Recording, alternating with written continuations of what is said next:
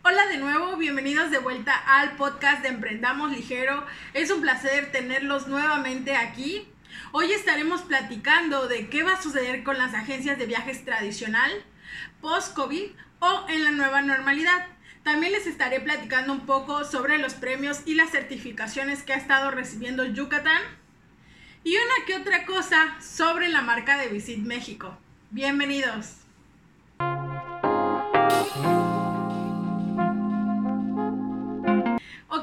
Empecemos.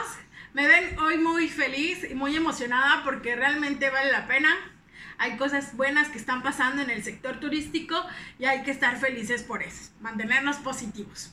Bueno, lo primero que quiero compartirles que el día de hoy por la mañana la marca de Yucatán Turismo dio a conocer, dio a conocer que TripAdvisor reconoció en su lista o en la categoría de los 25 hoteles pequeños más bonitos de México a 5 hoteles dentro de Yucatán, 4 que se encuentran en Mérida que corresponden a son el Diplomat Boutique, el Palacito Secreto, Mérida Santiago Hotel Boutique y el Boutique by de Museo.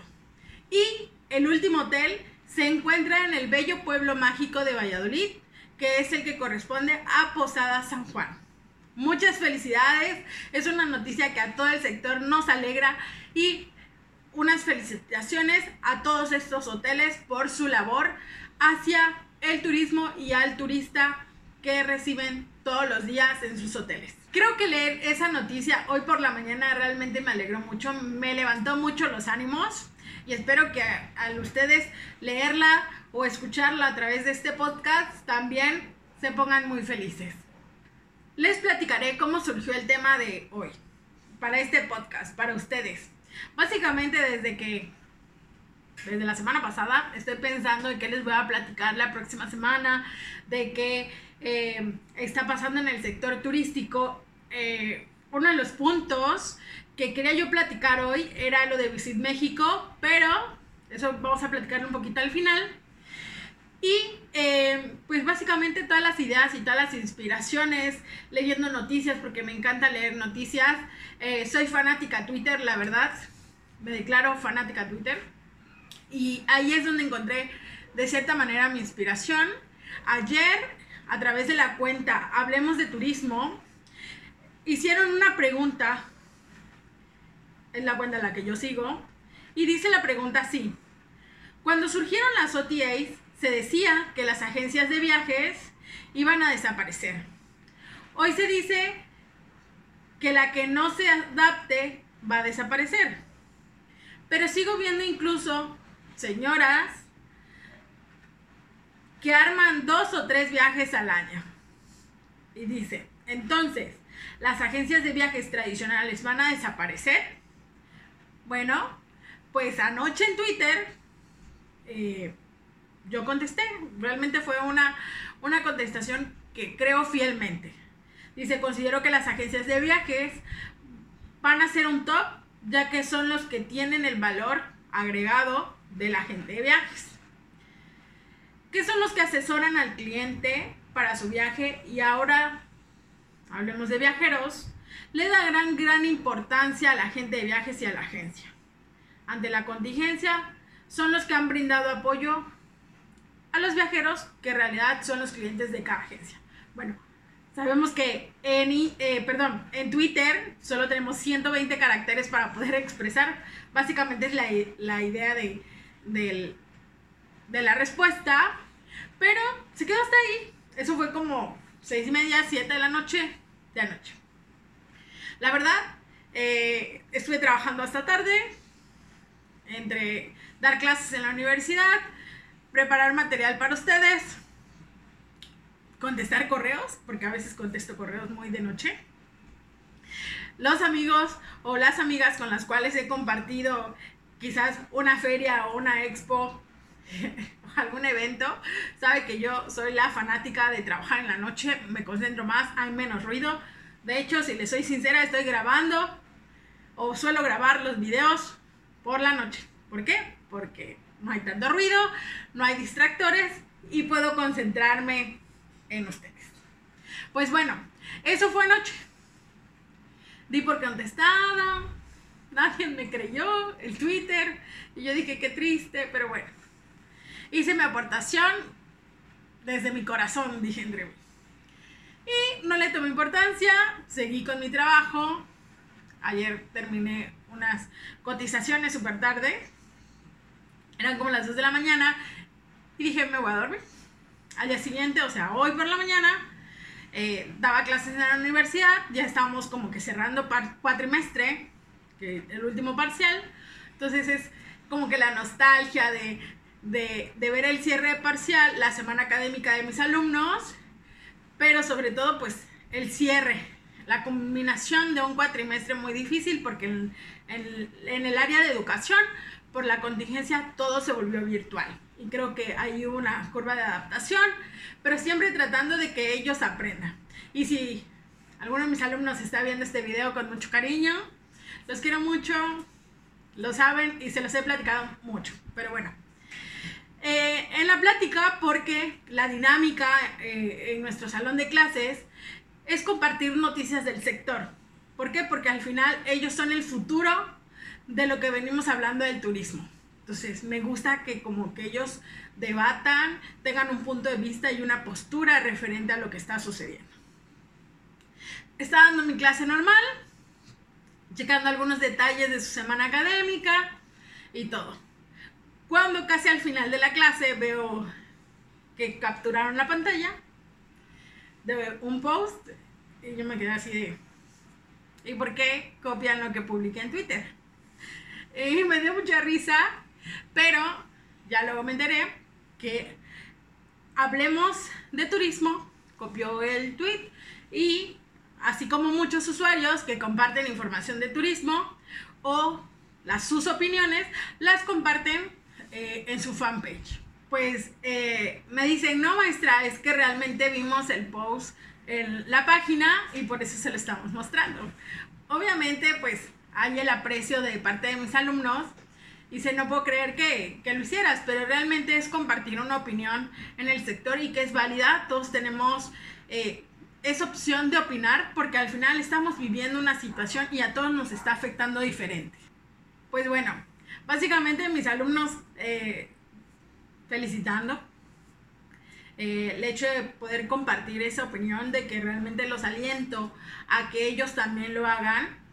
Pero de ahí se me quedó la idea en la cabeza. Bueno, entré después de terminar las clases al Facebook de Hablemos de Turismo y veo que el post tenía un montón de comentarios. De hecho, pueden ir a la página y pueden ver el post, los comentarios de personas a favor y en contra.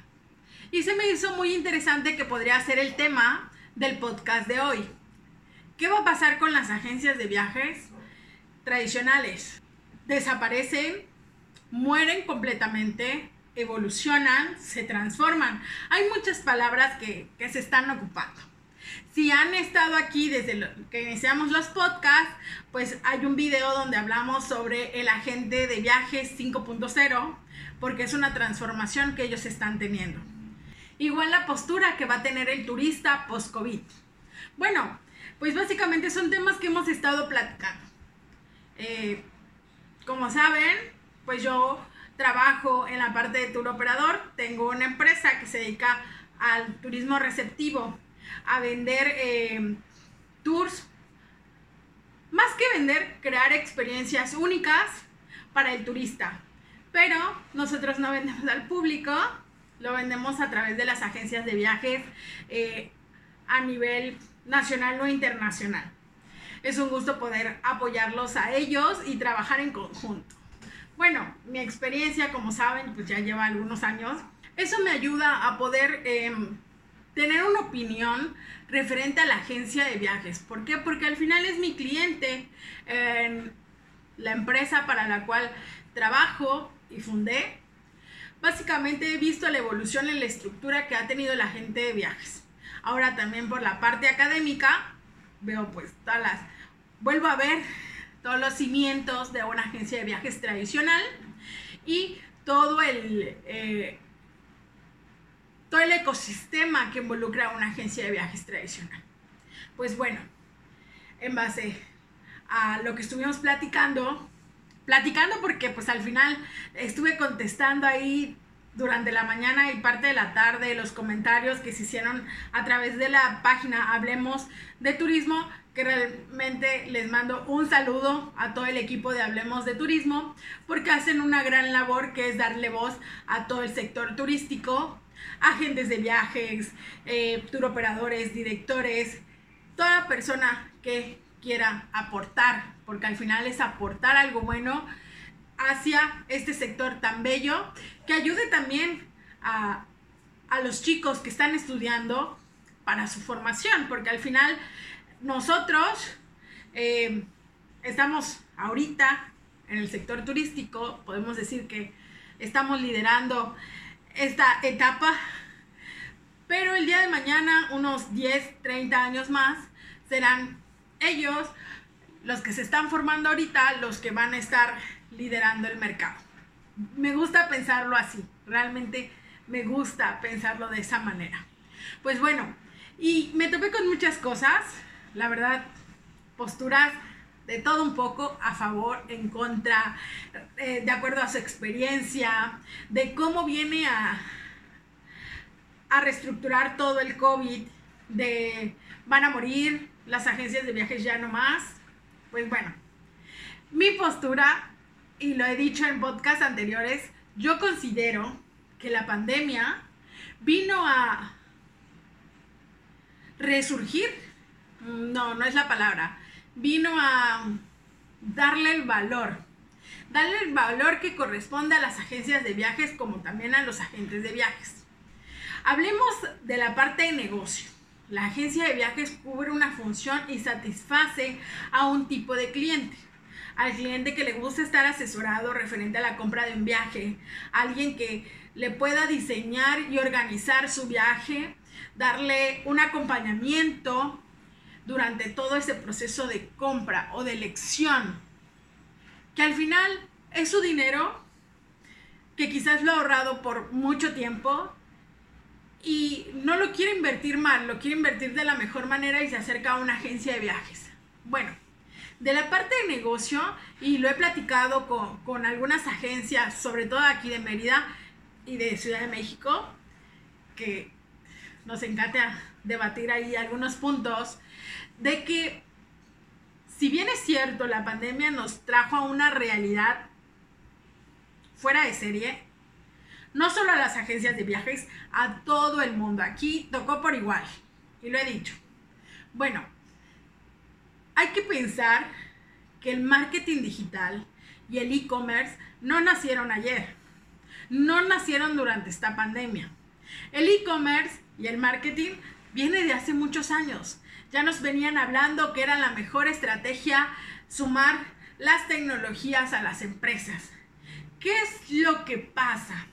Que no lo veíamos como una necesidad, no lo veíamos como un valor agregado o no lo veíamos como una fuerza de, de, proyección o de venta. No lo veíamos así. Y digo no lo veíamos así porque cuando me gusta compartir algo me gusta eh, también compartir de quizás como lo veía antes, ¿no? Pero bueno, hablamos de marketing digital, yo vengo tomando cursos y diplomados, bueno, aquí no se ve, pero hay una, hay una tacita por ahí, este, que es de la empresa que, empezó a dar cursos de marketing digital y realmente me encantaba cómo daban cursos. Me tomé muchos cursos con ellos. La empresa se llama Qualium, aquí en Mérida, y se dedican al marketing digital. Ahorita más al inmobiliario, pero antes era como muy generalizado. Y fue entonces cuando tomé cursos que la verdad eh, siempre ayuda a ver otro panorama.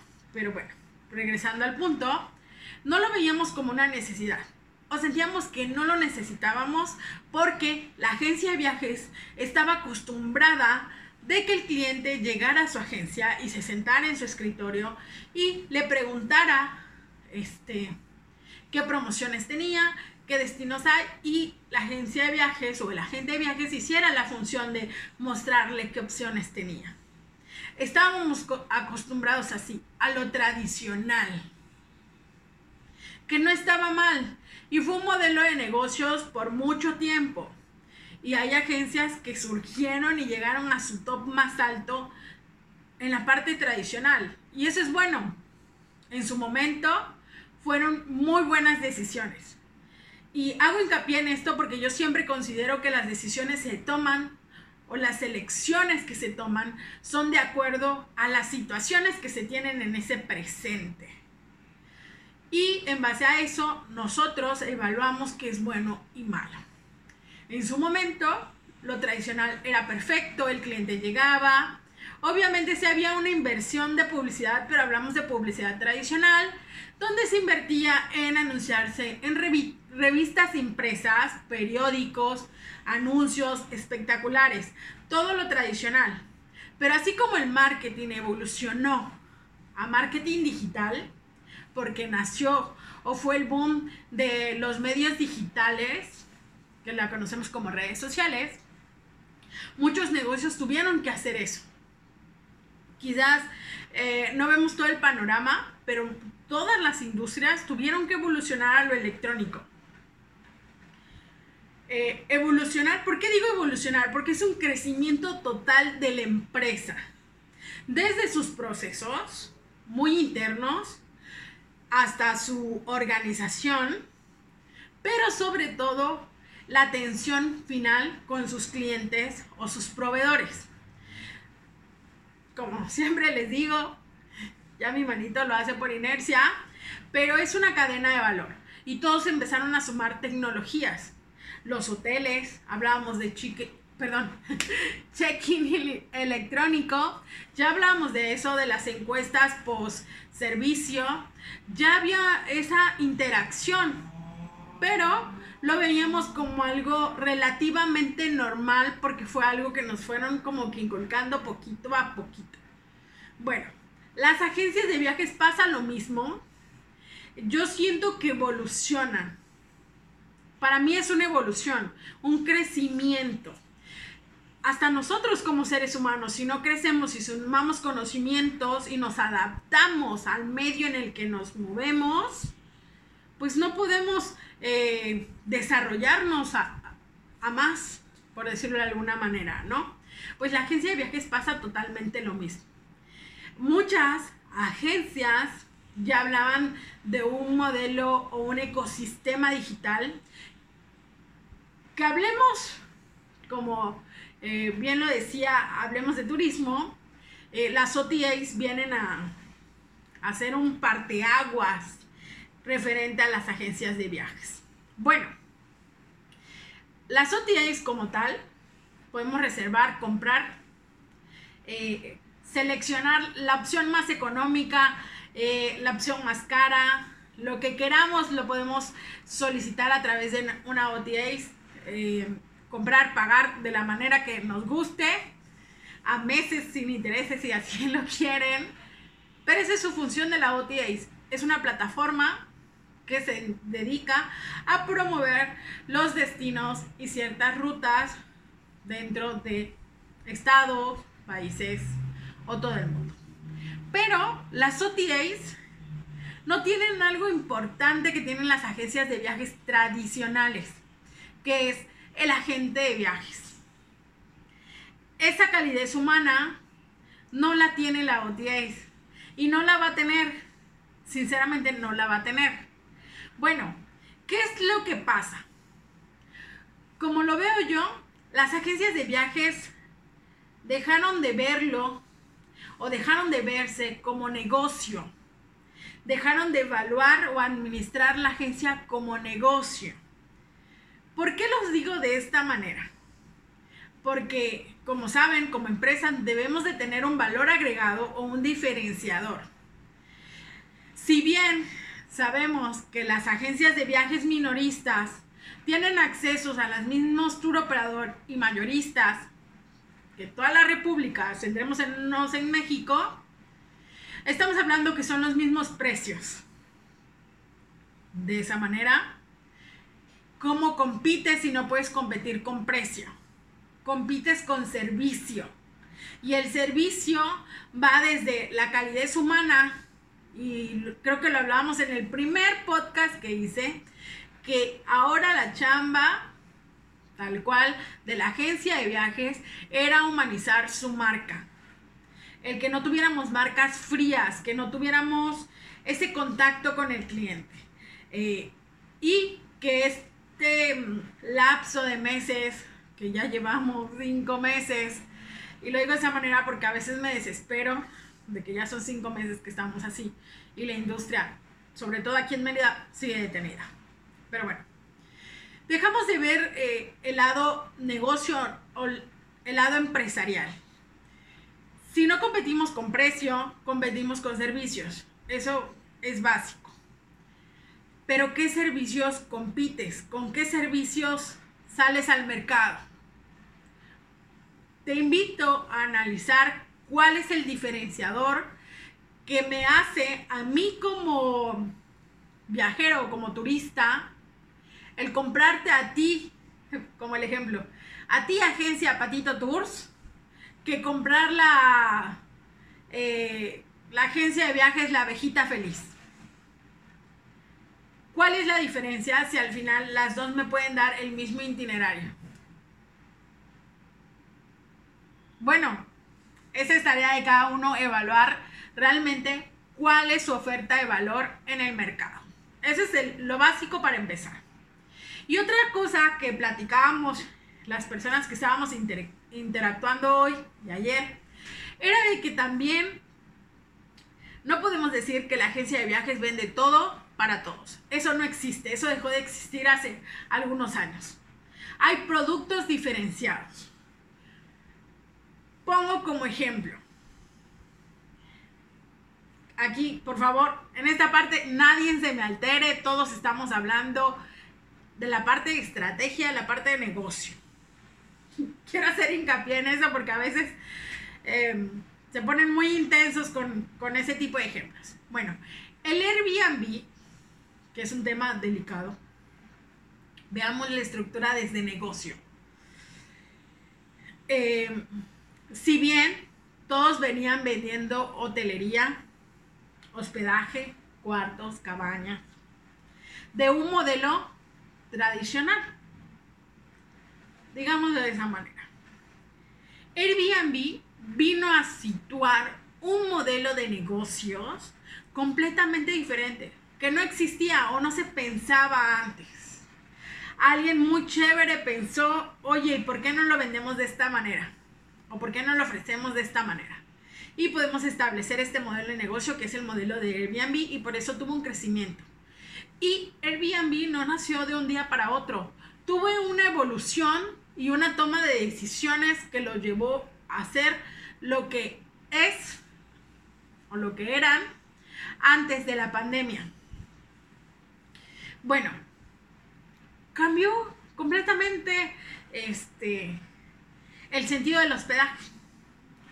Pero si lo vemos de la parte de negocio, eh, yo he escuchado hoteleros que dicen, es que vino a robarnos clientes, es que nos está comiendo el mercado, o es que eh, no es lo mismo que un hotel. Sí, no es lo mismo que un hotel, definitivamente. Son dos conceptos o modelos empresariales completamente diferentes. Simplemente nos vamos a la oferta-demanda, que cuando un turista quería un hospedaje, solo había las opciones de hoteles, cabañas, boutique, todo en modelo tradicional. Pero no sabíamos que estábamos en tradicional porque era lo que siempre había existido. Y eh, Airbnb vino a, modernizar o evolucionar ese concepto. Bueno, antes pues era de cierta manera lo que había y nos teníamos que adaptar a lo que había. Al ver otro modelo, pues ya se divide, como decimos comúnmente, se divide el pastel y empieza a resurgir o despuntar el Airbnb. Les quiero preguntar, ¿ustedes consideran que vino a robar mercado? ¿No se han puesto a pensar que esa necesidad ya existía, pero no había nadie que pudiera cubrirla, pues básicamente es lo que sucedió. No vendemos todo para todos, hay que entenderlo. La mejor manera es eh, especializarnos en algo y trabajar en base a lo que necesita ese tipo de cliente. Porque no le podemos vender todo a todos esperando vender de todo un poco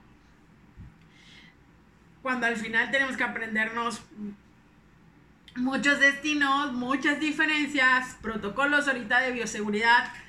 Hay que ser realistas. ¿Qué puedo ofrecer y de qué manera lo voy a ofrecer de la mejor manera?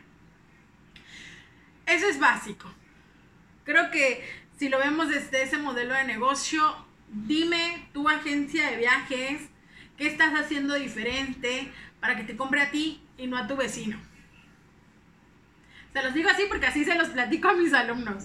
Si ustedes ven, si mis alumnos ven esto, pueden comentar aquí abajo para que digan si es cierto o no que yo les comparto esas cosas cuando estamos en clases. Pero bueno, les platico de esa manera y esa estructura y esa visión de ver em, las cosas. Muchas veces, o la mayoría de las veces, no todo es blanco y negro hay una gama de colores, hay tonalidades de grises, pero hay que saber verlas y verlas de una manera constructiva. Porque eso de criticar nada más por criticar, sin tener un punto de vista y una estructura de lo que me estás hablando, pues realmente, pues no, ¿verdad? Bueno, entonces, así como evolucionó el hospedaje, que no estoy haciendo de menos a los hoteles, ojo ahí, porque los hoteles también cubren una función y tienen un tipo de cliente específico que también les encanta los hoteles. Eh, son dos conceptos diferentes, cubren necesidades diferentes.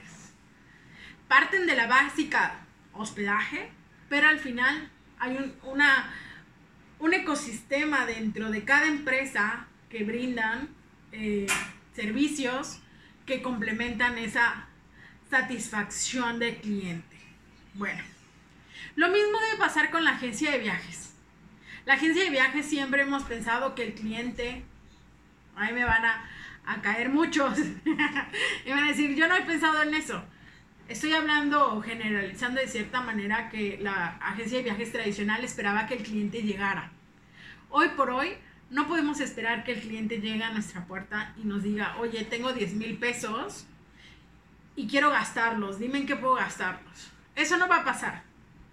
Ya hablábamos de que por la pandemia todos nuestros posibles clientes, todos, eh, estamos en una hipercon hiperconectividad. Estamos actualmente en eso. Eso quiere decir que todo es rápido, todo es virtual.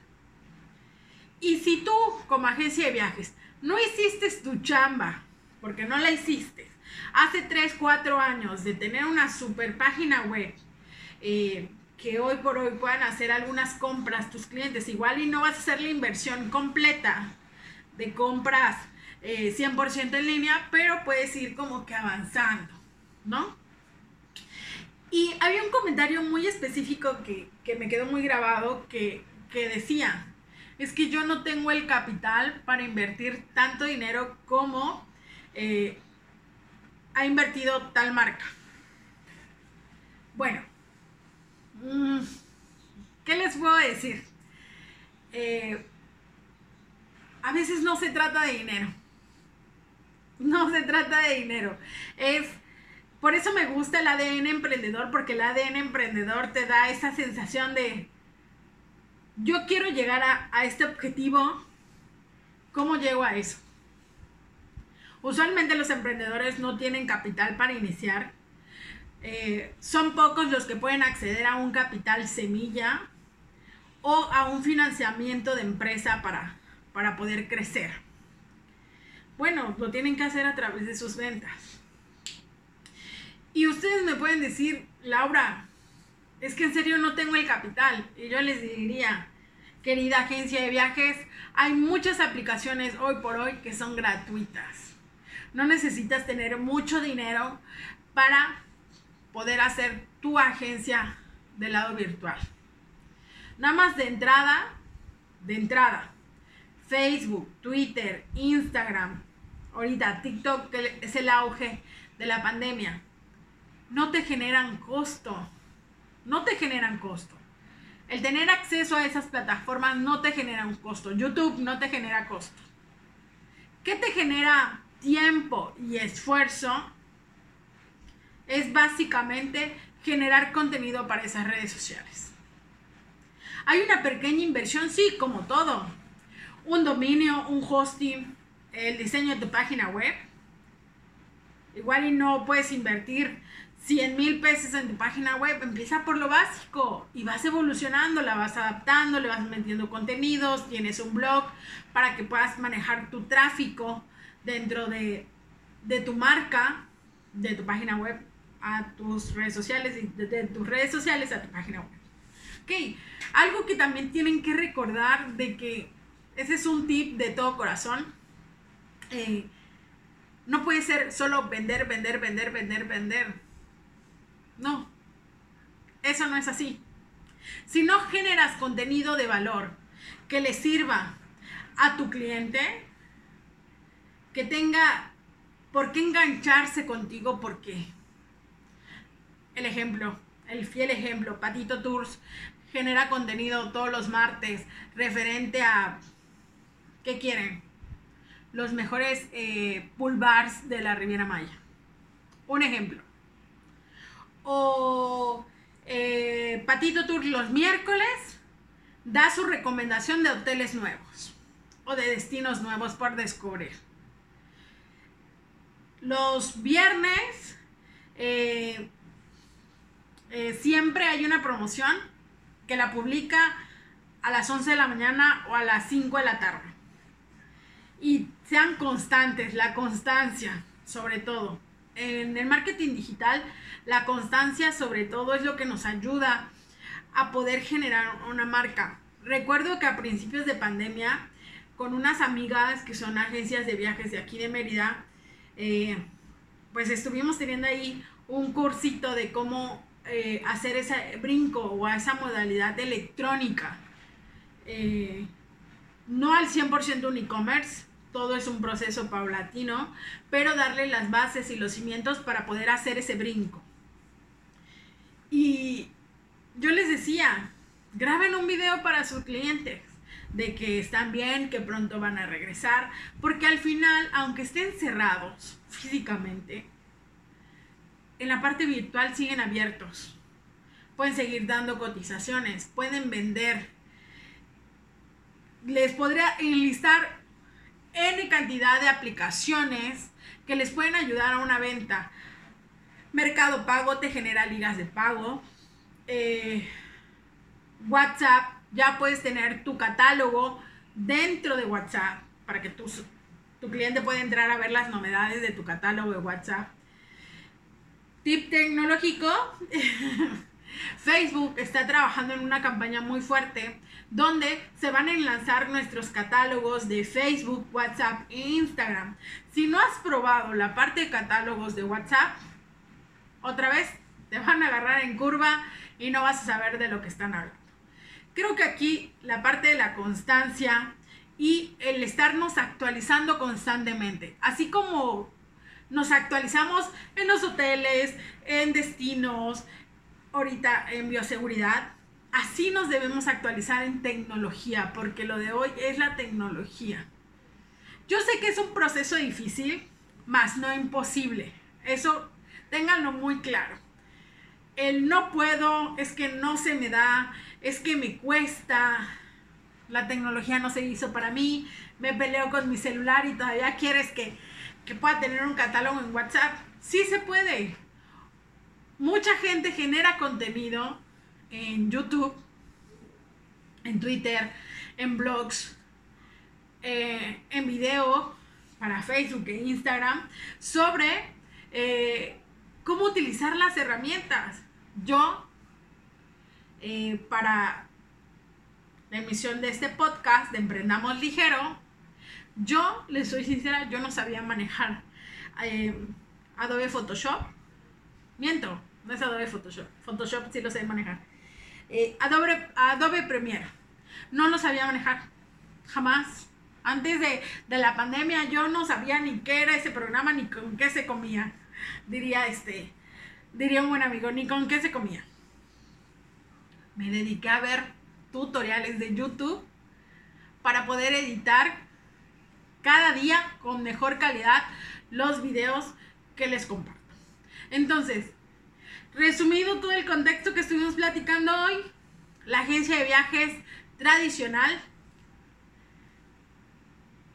sí muere porque lo tradicional ya no hay lugar para ello en este em, año, en este 2020, lo tradicional ya no hay cabida para ellos. Ya no. Si tu empresa, tu agencia de viajes quiere que tú quieres que muera, te lo pregunto, ¿quieres que muera? Quédate en lo tradicional y lo más seguro es que estás a punto de morir o en dos meses o en un mes ya estarás out fuera del mercado. El concepto de agencia de viajes minorista va a seguir existiendo, ¿sí? Porque tiene que evolucionar, tiene que crecer de acuerdo a las demandas de mercado. Básicamente lo que les digo, véanlo como empresa.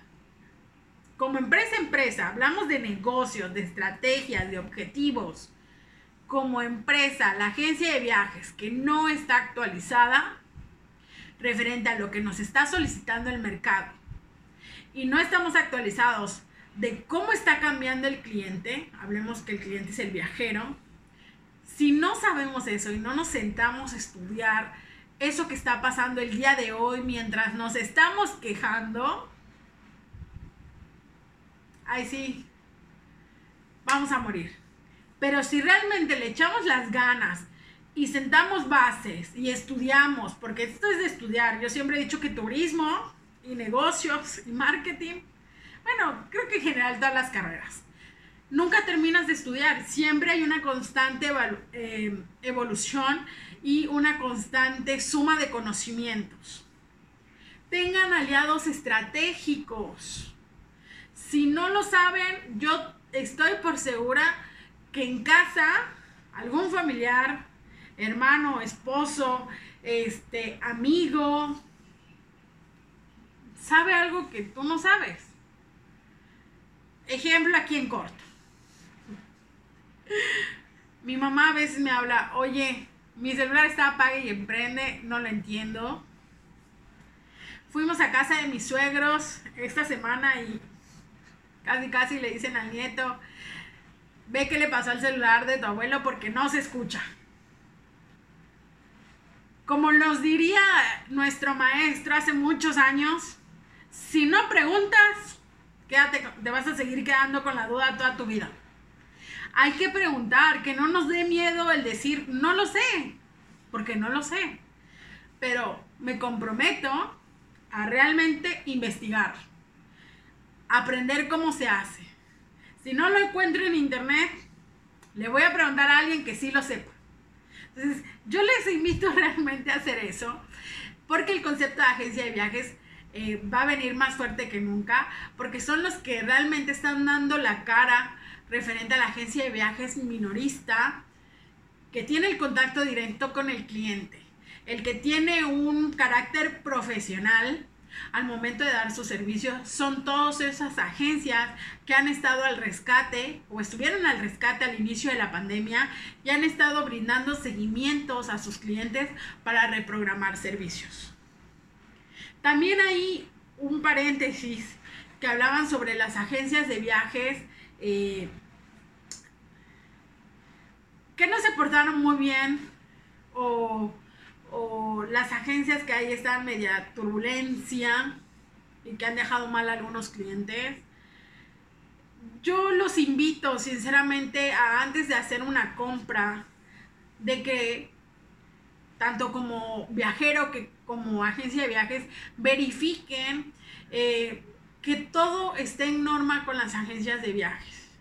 y con sus prestadores de servicio y con sus proveedores que estén al 100, que aquí en México el RNT, que es el Registro Nacional de Turismo, que estén vigentes ahí, que tengan buenos comentarios en sus páginas web, cuál es el ranking, eh, si comparten experiencia de sus clientes, pregunten, oye, ¿me puedes dar referencias de esta agencia de viajes o de este prestador de servicios? Es bueno preguntar.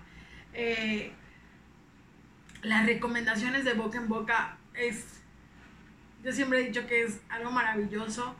Cada vez que a, a mí me habla una agencia de viajes o alguna mayorista que quiera trabajar con nosotros me habla y me diga, oye, Laura, mira, me recomendó tal agencia contigo porque le gusta cómo trabajas y por tu compromiso.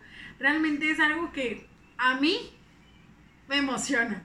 Me emociona y me llena de alegría que me recomiendan de esa manera. Lo mismo puede pasar al momento de ustedes solicitar una buena recomendación. Y pues ya yo eso es lo que considero. Las agencias de viajes tienen una larga vida en el turismo porque cubren o satisfacen algo tan importante que es la calidez humana y ese acompañamiento que necesita el viajero. Y solo las agencias de viajes son capaces de dar ese valor. No se comparen con un OTAs porque es otro modelo de negocio diferente. Satisfacen a otro cliente que no es su cliente. No le pueden vender a todos. Pero si le venden a 100, que esos mejores 100 sean los mejores y los recomienden a donde vayan. Entonces, no se desanimen. Yo sí le veo mucho futuro a las agencias de viajes. Perdón. Son lo máximo. A todos mis colegas y amigos de las agencias de viajes les mando un fuerte abrazo. Sí, siguen este contenido. Muchas gracias. Me encanta compartir cosas con ustedes. Es, bueno, pasando al último tema, para no hacer este video tan largo, eh, hay una polémica ahí súper fuerte sobre la página de Visit México que les platicaba al principio. ¡Wow! Veámoslo desde el lado de empresa. De Visit México es una empresa y es la promoción de nuestro país. La imagen que ellos proyectan a nivel nacional e internacional es muy fuerte, muy importante. Eh, el próximo video mm, les voy a dedicar todo el video a ver todas las posturas como, como negocio eh, dentro y fuera del sector turístico, hay ciertas inconsistencias ahí entre ambas partes, pero pueden ir a mi Twitter, hay un hilo en Twitter donde platico eh, todas las novedades que van pasando, ahí voy sumando eh, en el tweet todo lo que va pasando con la marca Visit México, que muy seguramente de eso se va a tratar el siguiente podcast.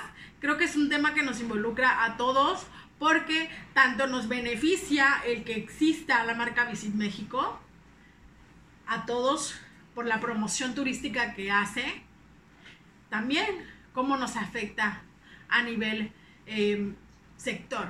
Pues bueno, eso ha sido todo por el video de hoy. Muchas gracias por seguir hasta el final. Es un gusto que eh, compartan todo el contenido que he estado generando. Me llena mucha, eh, de mucho gusto y mucha satisfacción el poder contribuir un poco del conocimiento que tengo y esas, como siempre le he dicho, ideas locas en mi cabeza que al final podemos desarrollar en conjunto. Igual, si tienen algún tema que les interese que les platique, déjenmelo en los comentarios. Síganme en mis redes sociales, que saben que estoy por ahí. Me encanta eh, compartir contenido de turismo y de emprendedores. Realmente es algo que lo voy a seguir haciendo a pesar de que regresemos a la normalidad y espero que sea pronto. Voy a seguir compartiendo con ustedes ese conocimiento que he generado con los años. Y igual un saludo muy especial eh, a la eh, asociación Confetur Yo pertenezco al capítulo Mérida y sé que también ven el contenido que genero, tanto el capítulo Mérida como a nivel nacional. Muchas gracias por compartir este contenido, chicas. Y si tú eres agencia de viajes, pues te invito a sumarte este, a Confetur. Y pues nada, pues muchas gracias y nos estaremos viendo eh, en la próxima semana. Muchos besos, muchos saludos, un abrazo virtual. Manténganse al máximo, con muy buena actitud. Ahí parece, ahí parece que al final del túnel sí hay luz. Ahí se viene como que acercando, hay cierta normalidad. Ya por ahí en algunos estados ya se abren o ya se abrieron eh, algunas eh, atracciones. Esperamos que en Mérida o lo que viene siendo Yucatán se abran las zonas arqueológicas, las playas, los cenotes, para poder recibirlos con los brazos abiertos. Les mando muchas, muchas, muchas buenas vibras. Hasta la próxima semana.